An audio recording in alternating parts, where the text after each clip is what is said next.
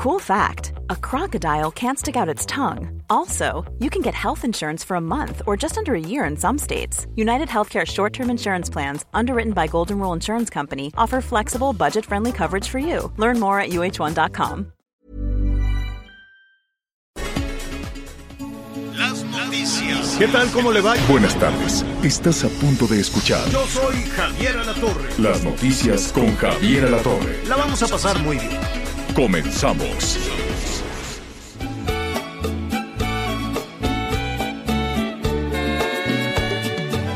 Hoy vengo aquí a molestarla para pedirle un consejo. Usted conoce a los hombres que se pasan de traviesos. Yo ya sufrí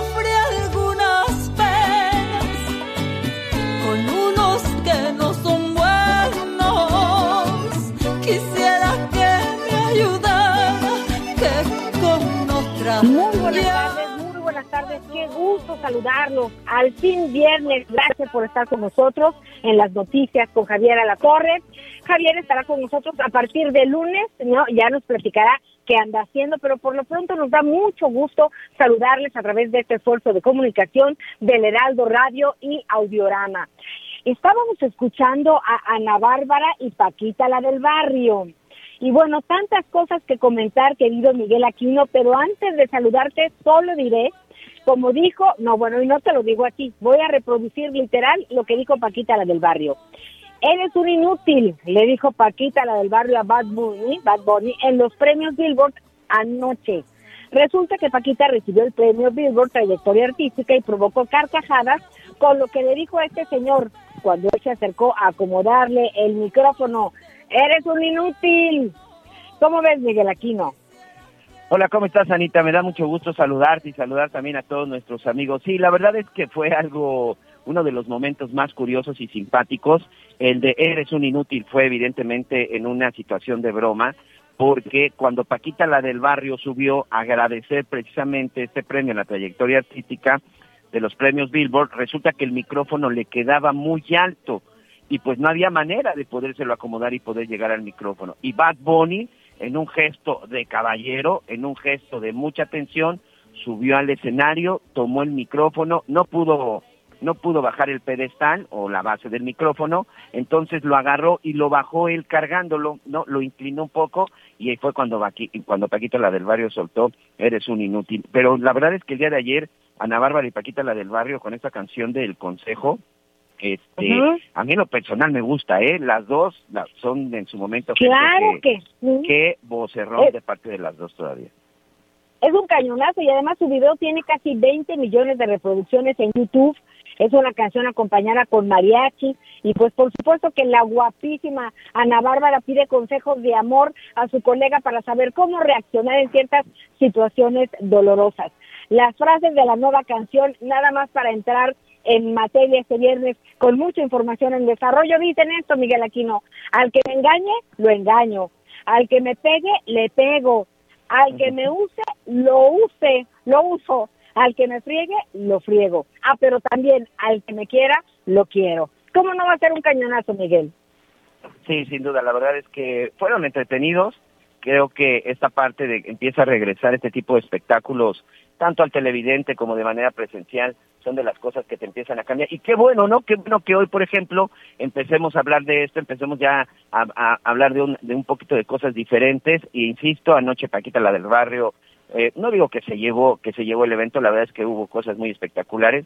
Eh, Yuri, Guadalupe Pineda y este sí. y Ana Bárbara, qué impresionante interpretación también la que dieron anoche. Creo que fue algo que entretuvo y además la necesidad y la urgencia, Anita, de todo el mundo de empezar a tratar de distraerse un poco, ¿no? De cambiar el chip, claro que sí. Oye, Miguel Aquino, pero déjenme decirles que hoy los saludo desde El Paraíso en Tabasco. Estamos en la refinería de Dos Bocas.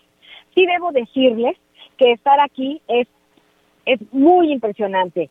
Tenemos que hablar, por supuesto, de la trascendencia de esta refinería, de la necesidad, de qué objetivos va a cumplir a corto y mediano plazo, qué hay con el impacto al medio ambiente en esta región, qué hay con las energías limpias. Estamos aquí para preguntar pues todas estas interrogantes porque pues son tres años de gobierno y pues confirman que la refinería de Dos Bocas estará lista en 2024. Pero de entrada, Miguel, aquí no quiero decirte que, bueno, es un ejército de trabajadores, hay muchos profesionistas, expertos, gente especializada mexicana en distintas áreas, eh, trabajando en los laboratorios, en el control de, en el cuarto de control de mando, que es como un búnker muy impresionante. Y pues bueno, aquí estamos, si les mando un saludo, eh, me siento pequeña, pequeña en, frente de esta obra monumental la más grande eh, de América Latina. Y pues fíjate que de entrada, eh, bajo el diseño y supervisión del Instituto Mexicano del Petróleo, se está cultivando flora local en un vivero para la reforestación en el interior de la refinería.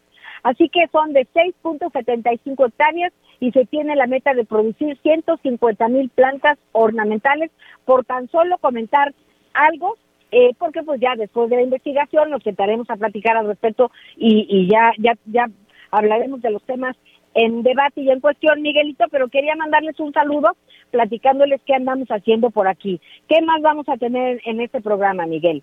Sí, oye, y ya nada más para rematar, uno de los temas muy importantes es que la obra y ya el día de mañana también que empiece a funcionar, pues esta refinería va a traer cientos y si no miles de trabajos a la zona del sureste, una zona que sinceramente en los últimos años ha tenido un crecimiento un crecimiento importante. Bueno, pues el día de hoy este Anita Lomelí, información importante en la mañanera, información importante sobre todo con el caso de los pues de los menores de edad, aunque a Hugo López Gatel el subsecretario de Salud no le agrada mucho el tema de vacunar a los menores porque hoy otra vez la soltó, diciendo este y quejándose con esta situación de los amparos. Bueno, pues creo que ya entendieron que por que, en efecto pues hay niños que también tienen ciertas enfermedades y que tienen también ciertas condiciones de salud, pues que los ponen en riesgo. Eh, ahorita no tengo no tengo la cifra y bueno, de preferencia tampoco tampoco la vamos a manejar porque no es una cifra que, que nos guste mucho sobre los menores que han muerto en la pandemia, porque atención, han muerto menores, ¿eh?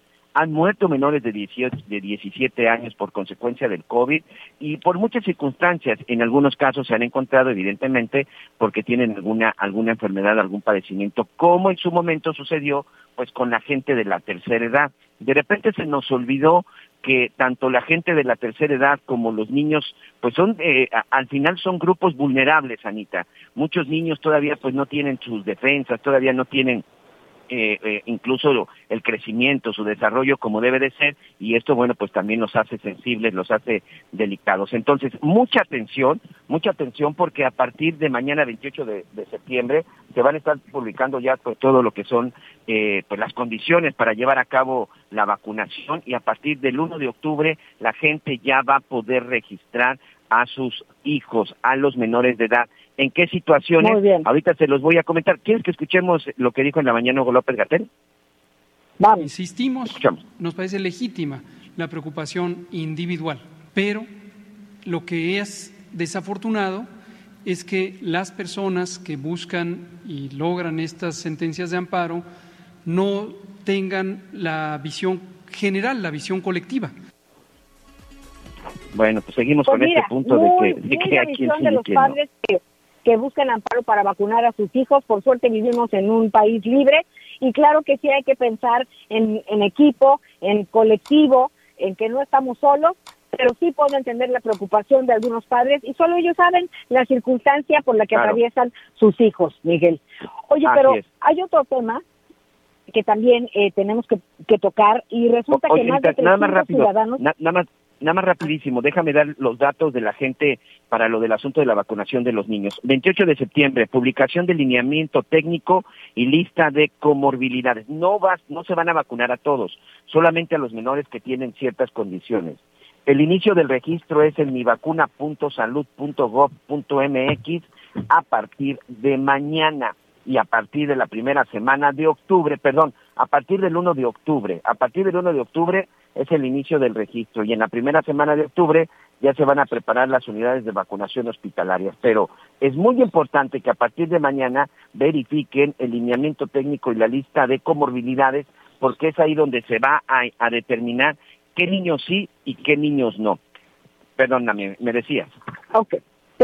Estamos pendientes de eso, estaremos insistiendo en el tema porque pues ahora sí que apenas empezamos por fortuna en el capítulo de los niños, así que seguiremos eh, pues dando la información que pues vayamos teniendo en conocimiento. Pero por lo pronto, Miguel, amigos y amigos, más de 300 ciudadanos haitianos se concentraron este jueves en las instalaciones de la Comisión Mexicana de Ayuda a Refugiados, Comar, eso en la colonia Juárez de la Ciudad de México, para ingresar una solicitud de asilo por motivos humanitarios.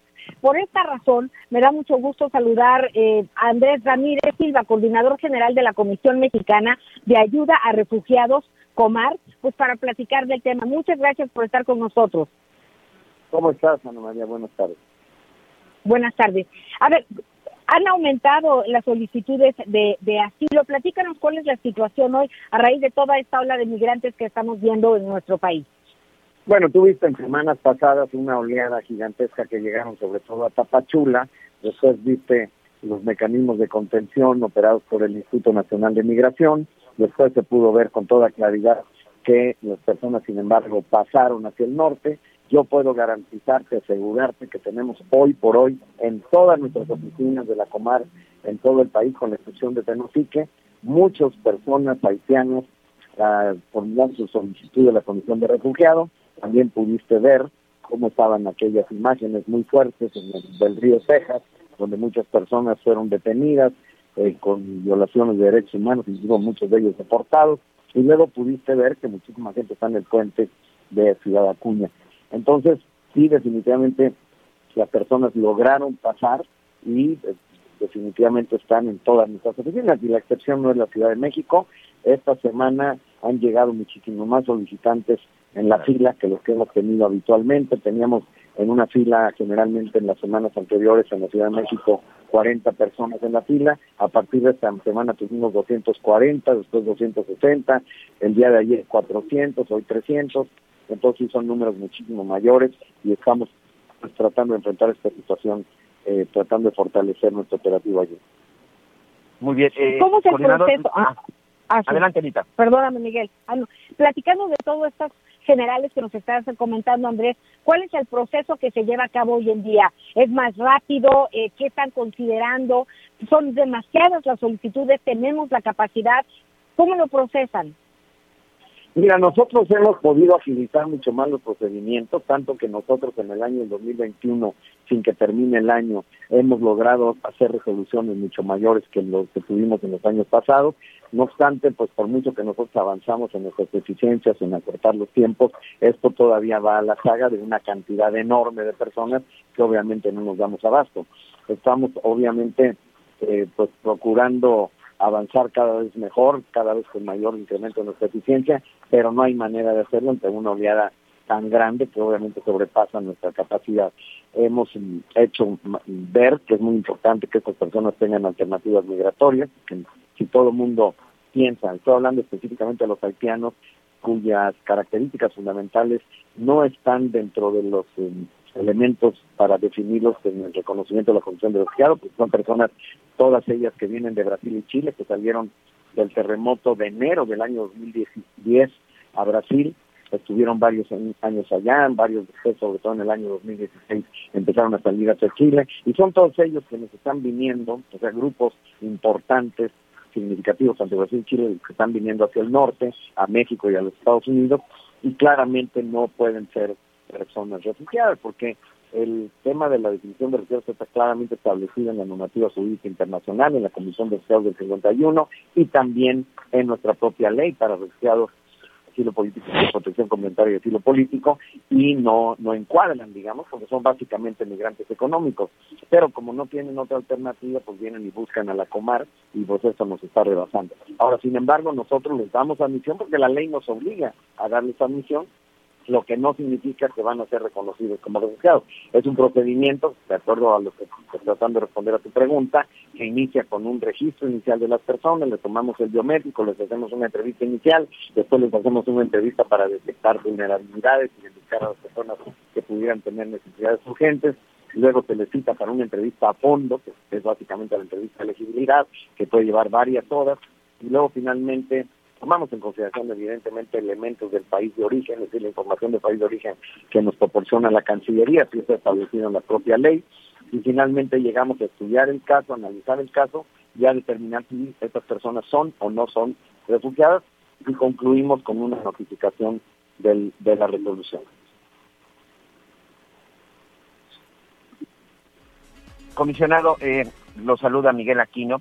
Ah, eh, veíamos, esta veíamos de repente esta movilización en la zona de la Ciudad de México, pero bueno, pues hasta donde sabemos, esto también se está repitiendo en otras delegaciones de Comar en el, en el resto del país, sobre todo en la zona del norte. Por ejemplo, ayer también se reportaba de una presencia importante en la zona de Monterrey, Nuevo León. Para ser exactos, ¿cuántas solicitudes a nivel nacional calcula que estén recibiendo en este momento? Mira, sí, este, como decía yo anteriormente, estaban todos concentrados, estamos hablando de los haitianos solamente, estaban concentrados todos en Tapachula, ya se rebasó esa posibilidad de que se concentren únicamente en Tapachula y están hoy diseminados, digo, hace rato decía, en todo el país donde tenemos oficinas, con la excepción de Tenosique, Tabasco. Hoy mismo yo estoy en Tapachula porque estamos desarrollando un operativo que iniciará el día martes próximo porque sigue siendo el lugar donde más solicitantes de la Comisión de Refugiados de, pues, de muchísimas nacionalidades, pero que tiene muchísimo más preponderancia a los haitianos y que vamos a hacer un operativo muy grande en el estadio con la concurrencia de varios actores, tanto a nivel estatal, municipal, organizaciones de la sociedad civil, también con organismos internacionales, con presencia de Guardia Nacional para garantizar la seguridad del operativo y eso lo estamos desarrollando, pues esperamos en las próximas dos, dos semanas, pero sí, en todo el país estamos teniendo, tenemos oficinas en Monterrey, en Tijuana, en la Ciudad de México, en Veracruz, también en Palenque, donde en todas ellas, está bueno, también en Guadalajara inclusive, están llegando personas haitianas sobre todo. ¿Hay, es difícil decirte ahorita el número, estaba yo señalando hace un momento cuáles eran los números acá en la Ciudad de México, en otros lugares son un poco menores, pero sí estamos hablando ya de cientos, en una situación en la que nuestras oficinas son en realidad pequeñas la oficina más grande que tenemos en Tapachula, porque el tema de la gran cantidad de gente llegando, pues no es de hoy, esto ha venido multiplicándose con bastante intensidad, sobre todo desde el año 2019, pues prácticamente desde que llegamos nosotros a esta administración. ¿Hay alguna oficina en especial en donde necesiten implementar un operativo, un, un operativo especial? Se lo comento por lo siguiente. E, en este caso sería la Ciudad de México. El día de hoy, este, esta, una asociación, esta asociación de transportistas sobre todo de transporte de pasajeros en el Valle de México y en el Estado de México, pues han anunciado que las autoridades les han pedido que ya no les vendan boletos o que ya no lleven a extranjeros si no se identifican, pero sobre todo si no cuentan con los permisos para moverse al interior de al interior del país. Veíamos estos operativos que se hicieron en Coahuila, en operativos Tamaulipas, donde llegaban en, en autobuses de pasajeros, ¿no? En autobuses de, de alguna de alguna línea de autobuses o incluso rentados, pero hoy dicen ya no se les va a permitir y ya no se les va a dar esa posibilidad de trasladarse ni de la venta de un boleto. Significa que podrían concentrarse en algún estado, no sé si Chiapas o podría ser incluso la Ciudad de México. Bueno, mira, la verdad es que desde el punto de vista específicamente del tema de refugio, o sea, de la condición de refugiado, las personas tienen que permanecer en la entidad federativa donde solicitan la condición de refugiado. Si las personas se trasladan y esto no tuvo de por medio una autorización y, se van a, otro, a otra entidad federativa, eso se considera un abandono. Por tanto, entonces pierden el trámite con la Comar, ya dejan de ser solicitantes de la condición de refugiado con la Comar. Y desde luego, pues esto pasa a, a las atribuciones jurídicas más bien del Instituto Nacional de Migración, que tiene una obligación en términos de control migratorio, que eso no es un asunto de la Comar, no está en nuestras facultades. Entonces nosotros, pues difícilmente nos podemos enterar de esta situación. No tenía yo conocimiento de eso que estás señalando, pero desde luego, si esto ocurriera, pues eh, más bien eh, no, no es un asunto de, empresas privadas, me parece que es completamente fuera de lugar de una asociación de transportistas que incurra en este tipo de normas. Anita. Eh, ok, bueno, sí, sí te, como le contaba. Aquí pues, estoy, aquí estoy. Ah, adelante, Anita. Es que, eh, estaba escuchando muy atenta eh, y pues recordando que estamos platicando con Andrés Ramírez, coordinador general de la Comisión Mexicana de Ayuda a Refugiados. En el caso de que la, la solicitud de asilo sea negada, ¿qué procede, Andrés? ¿Cuál es el mecanismo? Bueno, mira, la verdad es que hay varias opciones. Las personas pueden ser reconocidas, las personas pueden ser beneficiarias de protección complementaria, que es el caso de personas que no se les reconoce como refugiados, pero que si su vida corre riesgo en su país de origen, entonces se les otorga el beneficio de la protección complementaria, si lo establece con claridad la ley. Y la otra opción, efectivamente, es la posibilidad de rechazo. Y en el caso de los haitianos, pues sí se puede dar con mucha probabilidad este caso, porque como les decía, no tienen las características propias para ser reconocidos como refugiados. Y pues entonces simplemente nosotros eh, pues ya quedan negados, digamos, en esa, en esa posibilidad, pero entonces ahí sí ya no es atribución de la Comar de decidir qué es lo que hace con las personas. La verdad es que ahí ya es un asunto de la atribución jurídica del Instituto Nacional de Migración. Podrá ser que algunos de ellos estén en condiciones de irregularidad del país, otros podrá ser que salgan del país que vayan a otro lugar, otros pueden ser probablemente deportados dependiendo del criterio, la decisión en su momento del Instituto Nacional de Migración, que es la que tiene la prerrogativa para tomar la decisión en ese sentido. Pues muchísimas gracias por la charla, eh, Andrés Ramírez. Estaremos muy pendientes porque lo que sí hemos visto desde de unos años para acá es que aumenta el número de solicitudes, eh, pues, de asilo y yo creo que sí va pues, va a llegar un momento en donde se tendrá que repensar el mecanismo, en el presupuesto inclusive, eh, porque aumenta, aumenta y aumenta. Así es. Cómo no, Ana María, muchísimas gracias. Hasta luego, Miguel. Buenas, Muchas gracias. Buenas Gracias, tardes. buen día. Miguelito, ¿hacemos una pausa?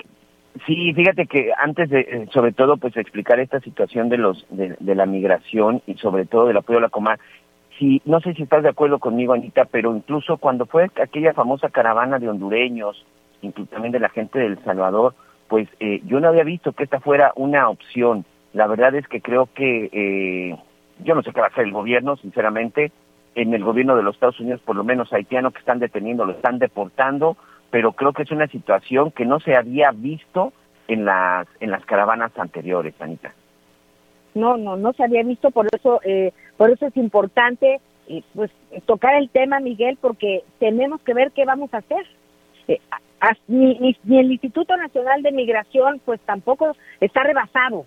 Entonces Sí, hay claro. que ver qué políticas públicas, cómo reorientar este tema para pues dar una respuesta y sobre todo Miguel que es un tema que está ligado al bienestar de pues de los chiapanecos. Hemos hablado con distintas personas que dicen no tenemos eh, ningún problema con las personas migrantes pero la verdad llegan y se estacionan aquí y pues no no hay servicios para atenderlos viven en la calle y pues se desencadenan otro tipo de situaciones que nadie quiere y nadie desea y pues ya ni hablar de la inseguridad y de y, y de la tragedia que viven los migrantes. Sí, sí, es una situación muy complicada y es una situación a veces que, por supuesto, con algunas acciones la podemos ver hasta inhumana. Anita, ahora sí vamos a una pausa. Sigue con nosotros.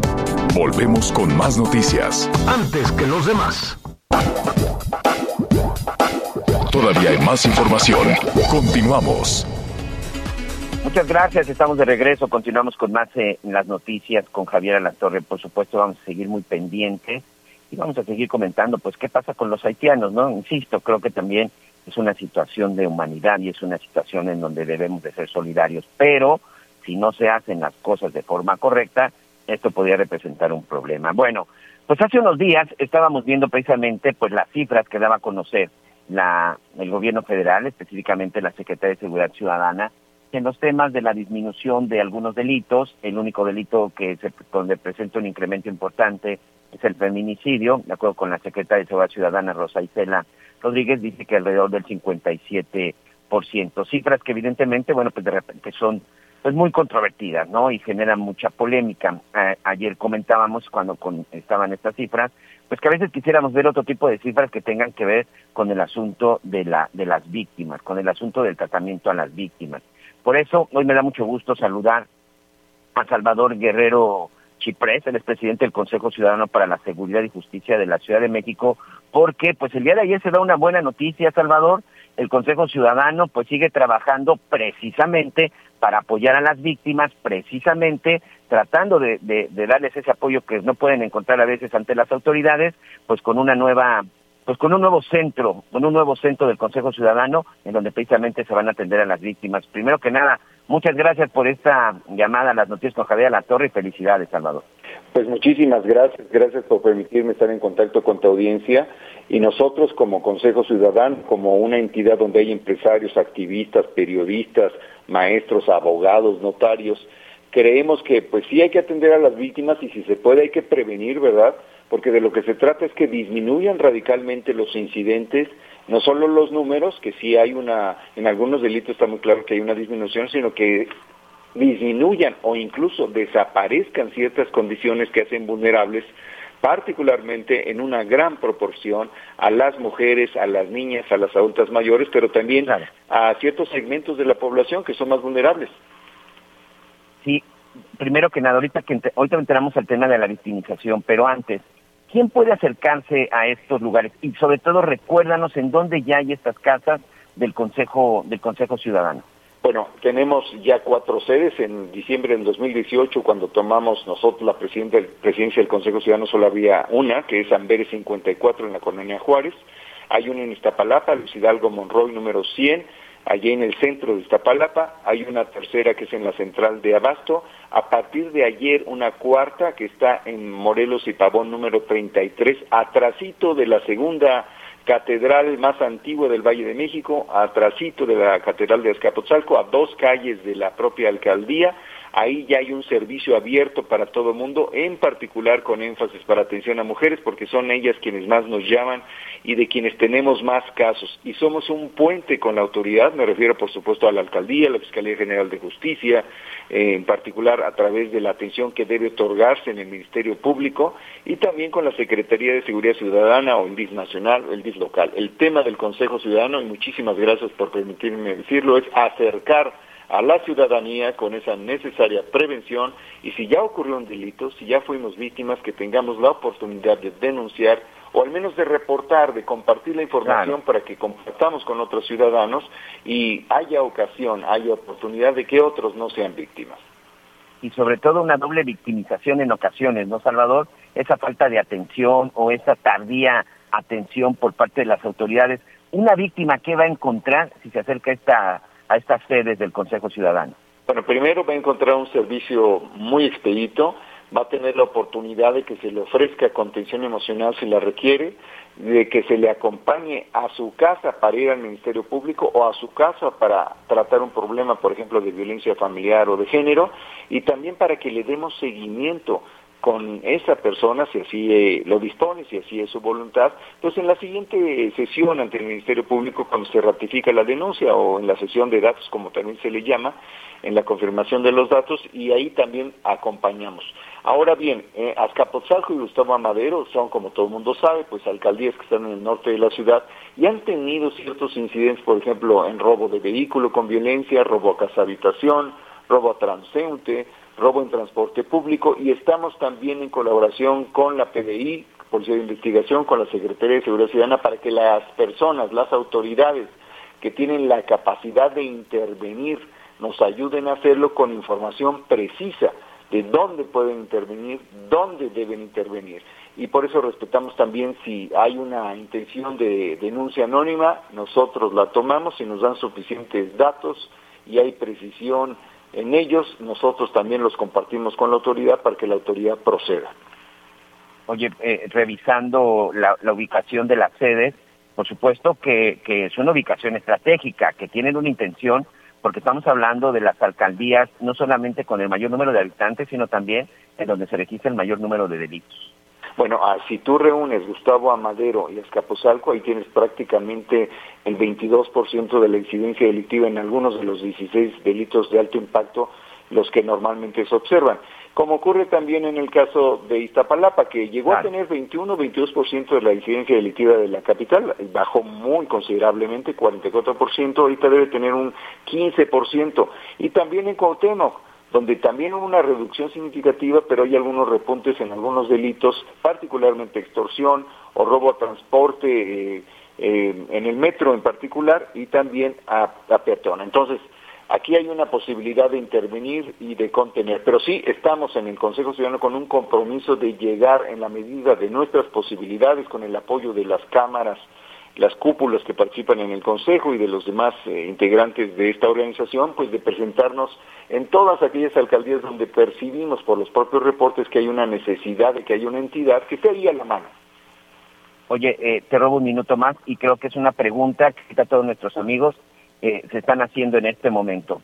¿Y esto les representaría un costo? Es gratuito, estamos en el 55 55 33 55 33 24 7, también dialogamos por WhatsApp en el chat de confianza y tenemos también una línea que es la línea nacional contra la trata de personas donde hemos registrado particularmente en el norte eh, de la Ciudad de México y también en la alcaldía de Cuauhtémoc pues reportes sobre trata de personas que también compartimos con la autoridad para que se termine con ese delito. Muy bien, este, nos está ganando el tiempo, pero bueno, yo te quiero agradecer, estoy platicando con Salvador Guerrero Chiprés, él es el presidente del Consejo Ciudadano para la Seguridad y Justicia de la Ciudad de México. A ver si en los próximos días, incluso ya con el licenciado Javier Latorre, de nueva cuenta te, nos regalas unos minutos, porque quisiéramos platicar un poco acerca del tema precisamente de las víctimas, Salvador, de que de repente se nos olvidan en las estadísticas. Y yo solamente para concluir, darte las gracias. ¿Estás de acuerdo con las cifras que presentaron hace unos días las autoridades en donde pues prácticamente en la mayoría de los casos están disminuyendo los delitos, hablando por supuesto de la capital del país. Bueno, en la capital del país nosotros no tenemos duda, tenemos la observación de los datos del secretariado y nosotros recibimos 23 mil llamadas al mes, lo que nos permite tener un, una, eh, digamos, un seguimiento de lo que ocurre en esta materia. Y sí podemos decirte que han disminuido 46% la mayoría de los delitos y el que destaco muy rápido, Miguel, es el 88% en reducción de secuestro entre enero y agosto comparado contra enero y agosto del 2018. Había 168 secuestros en 2018 y en este momento en la Ciudad de México, en todo lo que va del año, van 20. Es una reducción muy importante, yo creo que hay que destacarla. Y también hay que ser crítico siempre, ojalá que no hubiera un solo secuestro, ¿verdad? Pero también hay que reconocer cuando hay un avance. Claro, la, la estadística ideal sería cero delitos, ¿no? Pero bueno, es situación imposible, pero por supuesto que es alentador saber que están disminuyendo. Salvador Guerrero, muchas gracias. Gracias a ti, Miguel. Buenas gracias, buenas tardes. Oiga, y rápidamente, antes, antes de ir a una pausa, vamos a platicar con nuestro con nuestro compañero en el estado de Guanajuato, con José Mesan. Ayer, antes de concluir el noticiero, le informábamos que el gobernador del estado, Diego Sinué, ya había adelantado y había dicho que ya habían sido detenidos por lo menos dos de los presuntos responsables de haber entregado un regalo bomba en Salamanca, Guanajuato. El fin de semana, en un bar ubicado en la zona de Salamanca, el gerente que estaba festejando su cumpleaños, pues llegaron unos, unas personas, unos dos personajes en, en, una motoneta y le entregaron un regalo y pues resulta que se trataba de un artefacto explosivo. Pero José Mesa nos tiene más detalles, modus operandi, quiénes son, de qué se trata, qué es lo que pasa en Guanajuato, amigo. Te mando un abrazo, primero que nada, gracias. Gracias, Miguel. Muy buenas tardes. Buenas tardes al auditorio que nos sintoniza en toda la República Mexicana. Hacienda Fiscalía General del Estado de Guanajuato arrestó ya a los presuntos responsables materiales intelectuales de detonar este artefacto explosivo, esta bomba, afuera del restaurante Barra 16.04 que se encuentra sobre la avenida Baja de Oro en el municipio de San Martín el pasado domingo después de las 7 de la tarde-noche, donde murieron dos hombres y cinco personas resultaron heridas. Esto efectivamente lo informaba ayer antes del mediodía el gobernador del estado, Diego Sinor Rodríguez Vallejo. Él insistía en que el Estado tenía con los responsables y aplicar la justicia al momento de asegurar que la tendencia de homicidios en Guanajuato va a la baja. Ayer por la tarde el fiscal del Estado, Carlos Amarripa Aguirre, informó que arrestaron a una pareja de nombre de Georgina y Eduarda N., pues por el atentado con el explosivo donde murieron el socio restaurante del el bar Mauricio Salvador Romero Morales y también el gerente Mario Alberto Hernández Cárdenas.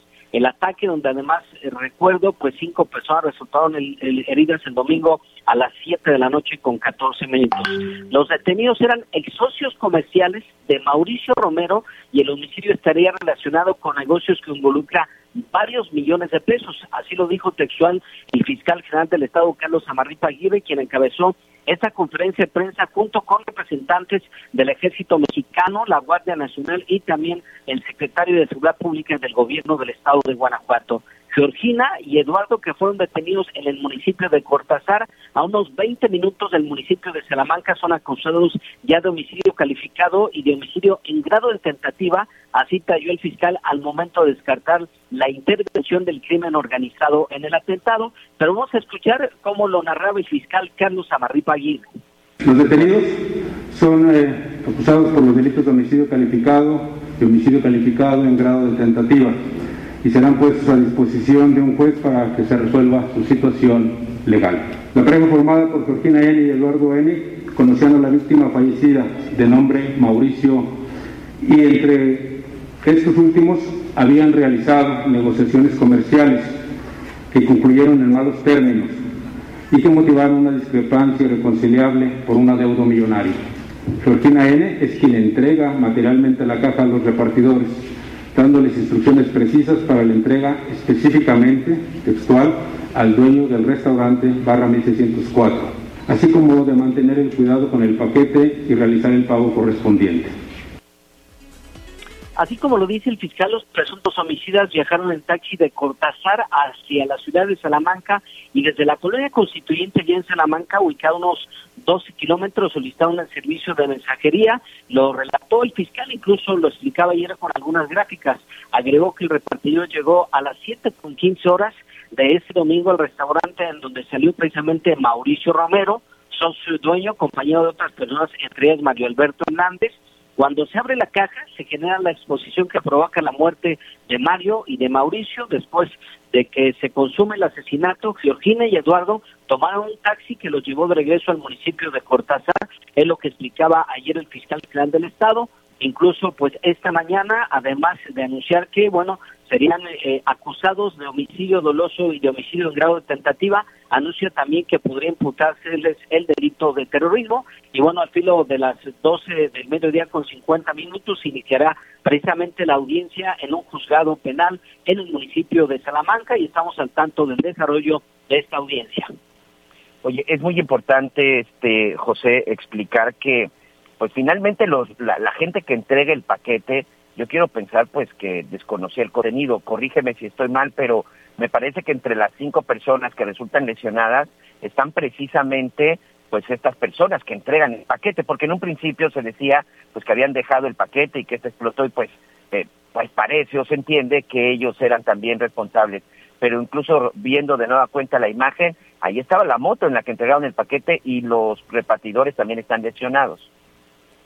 Así es, es precisamente lo que durante la conferencia de prensa señalaba el fiscal y lo dices correctamente, ellos fueron contratados y bueno, parte importante del desarrollo de la investigación y de lo que es esclarecimiento de este caso es que precisamente lograron eh, a través de eh, los peritos que tiene la Fiscalía General del Estado de Guanajuato, primero ubicar uno de los teléfonos celulares a través de los cuales enviaron los mensajes a la gente que se dedica a los motomandados para ubicar las conversaciones y de ahí surge el hilo de las investigaciones, pero ellos fueron contratados por la pareja y fue la mujer quien entregó el paquete a, las dos personas que se dedican precisamente a los motomandados, que se encuentran lamentablemente lesionados, uno de ellos de gravedad, pero parte importante de la investigación, Miguel. Sí, la verdad es que, eh, con todo respeto, me pareció me parece demasiado sencilla y obvia la forma en la que en la que se realiza la investigación. Qué bueno que lo hicieron de esta manera porque se está permitiendo, esperando que sí sean responsables. Entonces, son detenidos los dos autores intelectuales, mi querido José. Así es, la Fiscalía los ubica, de hecho, como autores intelectuales y autores materiales. Durante las últimas horas también al fiscal se le cuestionó si podrían pertenecer a un grupo del crimen organizado. Dice que por el momento no cuenta con elementos para poder afirmar que pudieran pertenecer a un grupo de crimen organizado. Ellos fueron detenidos en Cortázar, sin embargo, tú indica que son originarios también del municipio de Valle Santiago, muy cercano al municipio de Salamanca, pero bueno, estamos al tanto de la investigación. Recordarte también que eh, la Fiscalía del Estado está a cargo de la investigación por el tema del homicidio y el homicidio calificado, y por otra parte, la Fiscalía General de la República se tendrá a hacer cargo de la investigación por el tema de lo que es el explosivo que involucra obviamente un delito federal. Muy bien. José Mesa, amigo, muchas gracias. Cuídate. Buenas tardes. Gracias, muy buenas tardes. Saludos. Muy bien, tenemos que hacer una pausa, pero regresamos con más en las noticias con Javier Alator. Sigue con nosotros. Volvemos con más noticias. Antes que los demás. Todavía hay más información. Continuamos. Muchas gracias. Continuamos con más información en las noticias con Javier Alatorre. Y antes de ir a, nuestra siguiente entrevista, déjeme comentarle en información de última hora que está saliendo de la Secretaría de Gobernación. Están, están enviando una tarjeta en donde dicen que se está trabajando para la liberación de mujeres procesadas o sentenciadas por interrupción del embarazo. La Secretaría de Gobernación, a través de la Unidad de Apoyo al Sistema de Justicia, y la Comisión Nacional para Prevenir y Erradicar la Violencia contra las Mujeres, así como tribunales de los 32 estados, han identificado casos de personas procesadas o sentenciadas por interrupción del embarazo o bien por haber sido partícipes en el proceso, por lo que desde el ámbito de su competencia dentro del sistema de justicia penal trabajan en conjunto para su liberación. Y esto a partir bueno de lo que de la resolución de la Suprema Corte de Justicia de la Nación del 7 del 7 de septiembre que promovió la Procuraduría General de la República, en donde, bueno, pues finalmente eh, se declara inconstitucional criminalizar el aborto de manera absoluta. Entonces, pues una buena, una buena noticia y vamos a estar pendientes sobre todo saber la cantidad. Bueno, sin duda que durante la pandemia, pues muchas, muchas de las actividades económicas en el país y en el mundo, pues se vieron detenidas, se vieron afectadas. Hemos hablado de muchas, de la construcción, de la vivienda, este, de los restaurantes, de los bares, de la diversión. Pero hay algo que de repente se nos olvida y dejamos a un lado y que créamelo, es de suma importancia porque esto puede marcar la diferencia de una niñez feliz o de una niñez triste y es el tener un juguete. ¿Quién no recuerda su primer juguete?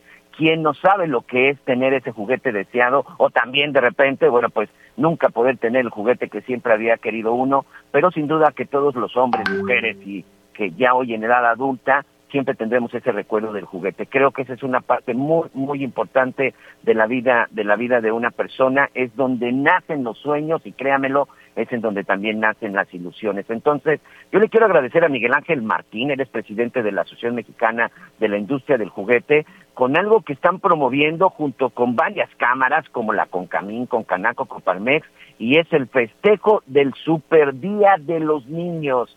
Tocayo Miguel Ángel Martín, platícanos de qué se trata y gracias por esta entrevista en las noticias con Javier Alatorre. Gracias, Tocayo. Muchas gracias. Espero que te encuentres muy bien junto con todos tus radioescuchas y Pues mira, sí, como lo has mencionado, has hecho muy bien realmente la descripción, lo que es la parte del juego y el juguete, la importancia que tiene en el desarrollo del ser humano, de nuestros niñas y niños, que básicamente empiezas jugando y terminas siendo, empiezas jugando al doctor, al ingeniero y terminas siendo doctor o ingeniero. Es un entrenamiento para la vida y realmente el juguete también es la parte esencial que nos permite crear momentos con nuestra familia, vivir momentos que recordamos y desarrollar también toda una serie de habilidades psicológicas, de conexiones mentales que realmente nos permiten, te digo, ir teniendo un gusto por la vida, hacer equipos, competir, jugar, de tal manera que te digo, el juego y el juguete es algo importantísimo en el desarrollo de cualquier ser humano. Y sí, sin duda estamos invitando hoy a todos a unirse a esta celebración del Super Día del Niño y la, de la Niña y el Niño con mucho gusto, porque son los que más han sufrido esta pandemia. Hemos tenido estos 18 meses básicamente de encierro en que los niños no han podido compartir, vivir experiencias a través del juego y el juguete y han estado encerrados. Creo que es un momento de volver a reunirnos con ellos, de volver a compartir con ellos a través del juego y del juguete, cualquiera que sea, ¿eh? no tiene que ser un juguete costoso ni nada, una simple pelota de 5, 50 pesos, 20 pesos, puede valer la pena para crear grandes momentos. Y hacemos esta invitación a todos también a reflexionar cómo pasar mejores momentos. Toda esta situación que nos ha estado sucediendo nos lleva a reflexionar cómo pasar mejores momentos, cómo vivir, cómo compartir, de tal manera que el juego y el juguete nos dan una oportunidad de crear esos momentos y de estar contentos. Básicamente es eso, buscar la alegría y la sonrisa de los niños es la finalidad de un juguete. Oye, ¿y de qué se trata? ¿De qué se trata la celebración del Día del Niño? ¿Cómo podemos ayudar y sobre todo quiénes estarían participando? Y esto me imagino que es una iniciativa y una propuesta a nivel nacional.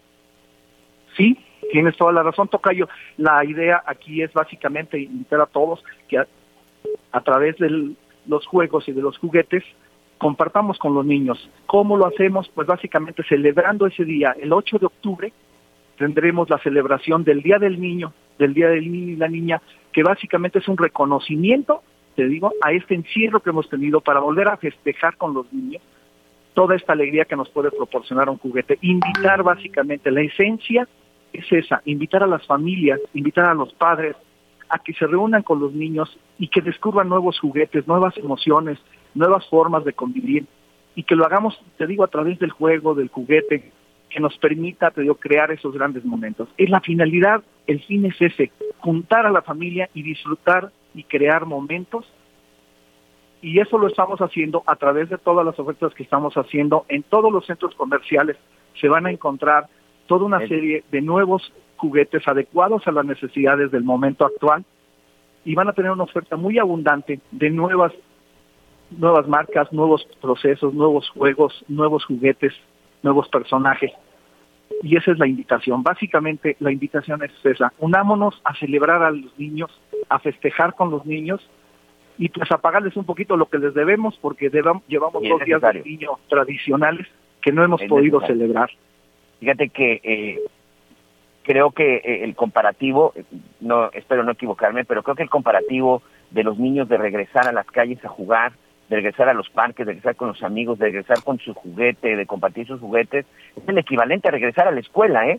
Creo que es prácticamente lo mismo, esa parte de la convivencia, esa parte social, y hay otra parte que me gusta de esta iniciativa, que tenemos que decirlo, Tocayo, la reactivación económica es muy importante, la industria juguetera dependen muchas familias de esto, y no solamente de los fabricantes, sino incluso de los distribuidores.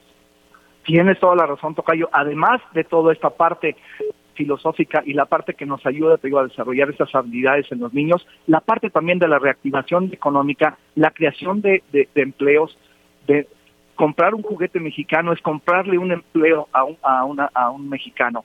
Realmente es una oportunidad digo, también de esta reactivación, de este reposicionamiento de la industria, pero también con nuevas, con nuevas alternativas, con nuevos juguetes, con nuevas formas de, hacer, de hacerlo tienes toda la razón, la parte económica también es importante, definitiva, para seguir creando empleos y, seguir buscando cómo crecer, cómo, cómo desarrollar nuestras industrias. Muy bien. Miguel Ángel Martín, presidente de la Asociación Mexicana de la Industria del Juguete, Tocayo, yo te quiero agradecer, un abrazo y ahí está la invitación. Ya lo saben, próximo 8 de octubre, si usted tiene niños en casa, niños cercanos, vamos a celebrar, vamos a celebrar el Día del Super Niño. Muchas gracias, Tocayo, te mando un abrazo, buen fin de semana. Gracias, gracias. Vamos a una pausa y regresamos. Sigue con nosotros. Volvemos con más noticias. Antes que los demás. Todavía hay más información. Continuamos. Muy bien, estamos de regreso. Muchas gracias, muchas gracias por todos sus comentarios, muchas preguntas, saludos para el licenciado Javier Alatorre. Ya estará con nosotros el próximo, el próximo lunes. Ha estado ahí arreglando algunas situaciones, pero bueno, pues ya estará aquí, ya estará aquí con nosotros el próximo lunes, sobre todo agradeciendo, agradeciendo a todos su participación. Saludos para todos nuestros amigos hasta la zona de Michoacán, Lamentablemente, el día de hoy, otra vez en Tepalcatepec se registró un enfrentamiento. Escalpe Jalisco Nueva Generación atacó la comunidad de Pinolapa y hasta el momento se están reportando dos personas muertas. Algunas, eh, algunos de los habitantes dicen que desde el día de ayer por la noche ingresaron a esta comunidad hombres armados. Evidente hasta el momento, bueno, pues no ha llegado absolutamente nadie hasta este lugar. Un abrazo para todos nuestros amigos, por supuesto, en la zona del estado de Michoacán. También eh, me preguntaban acerca de este comunicado que ya les decía, que ya compartía de la, de la Secretaría de Gobernación sobre el inicio para solicitar la liberación de mujeres que en su momento fueron procesadas o sentenciadas por interrupción del embarazo y gente que en algún momento les ayudó a realizar esta, eh, estas cuestiones de aborto. Bueno, pues ya de acuerdo con lo que determinó la Suprema Corte de Justicia el pasado 7 de septiembre, en donde se declaró inconstitucional criminalizar el aborto, es por eso que se va a iniciar la liberación de estas mujeres. Muchas mujeres, incluso en algunos estados, estaba tipificado como homicidio calificado y pues sí recibieron sentencias sentencias severas. Así que Vamos a estar muy pendientes, es una cantidad importante y ya le estaremos contando cuáles son los principales estados. Por lo pronto, yo le quiero agradecer en nombre de Javier Latorre, Anita Lomelí, que como ya escuchó, está en la zona de Dos Bocas, en la zona de Tabasco, Miguel Aquino, su servidor. Le deseo que tenga un excelente fin de semana. Pásela bien, disfrútela con su familia, descanse, vamos a relajarnos y sobre todo, bueno, pues vamos a tratar de ser felices. Muchas gracias, continúe con nosotros y sobre todo, gracias a nuestros amigos de Audiorama y por supuesto a Heraldo Radio. Gracias, buenas tardes y hasta el próximo lunes.